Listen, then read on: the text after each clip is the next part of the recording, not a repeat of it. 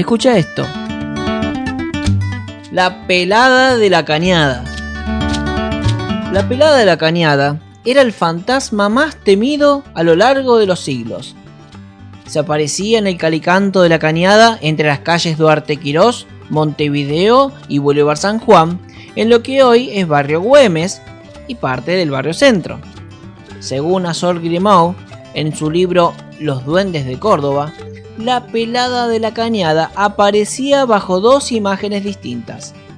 La primera es descripta como un bulto de mujer de baja estatura con un manto que le cubría la cabeza ocultando el rostro.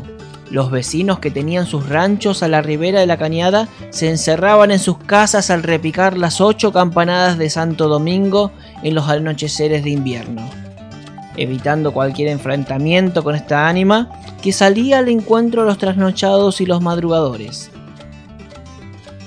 aparecía de repente en medio de la oscuridad y perseguía al desprevenido con un llanto que hacía conmover a cualquiera. Ante el farol de la llamada cinco esquinas, se quitaba el manto dejando ver el rostro cadavérico y una cabeza rasurada y allí el apelativo.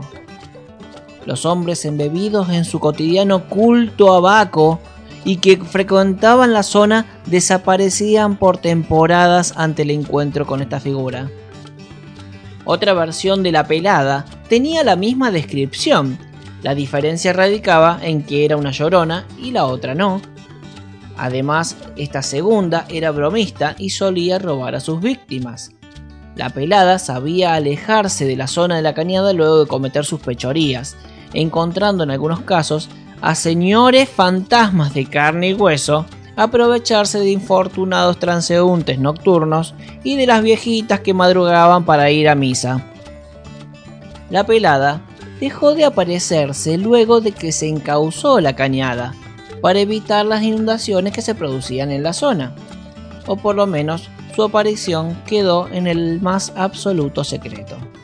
Las versiones sobre su aparición confunden a quienes vieron a una calavera en ese rostro o simplemente una mujer pelada, es posible que muchas de estas hayan sido vistas, ya que al pelar a una mujer o a un hombre fue desde la colonización un método para irrumpir con la moral de la persona cuando ésta era derrotada o ultrajada. Muchas veces, luego de una violación, a la mujer se le trasquilaban los cabellos para que no pueda denunciarlos. El miedo y el tabú social, sumado a la vergüenza que acarreaba el hecho, hacía que los casos queden impunes y la víctima sola pidiendo justicia sin que nadie la escuche. Esa es la imagen del ánima que muchos veían y que nadie se animaba a ayudar.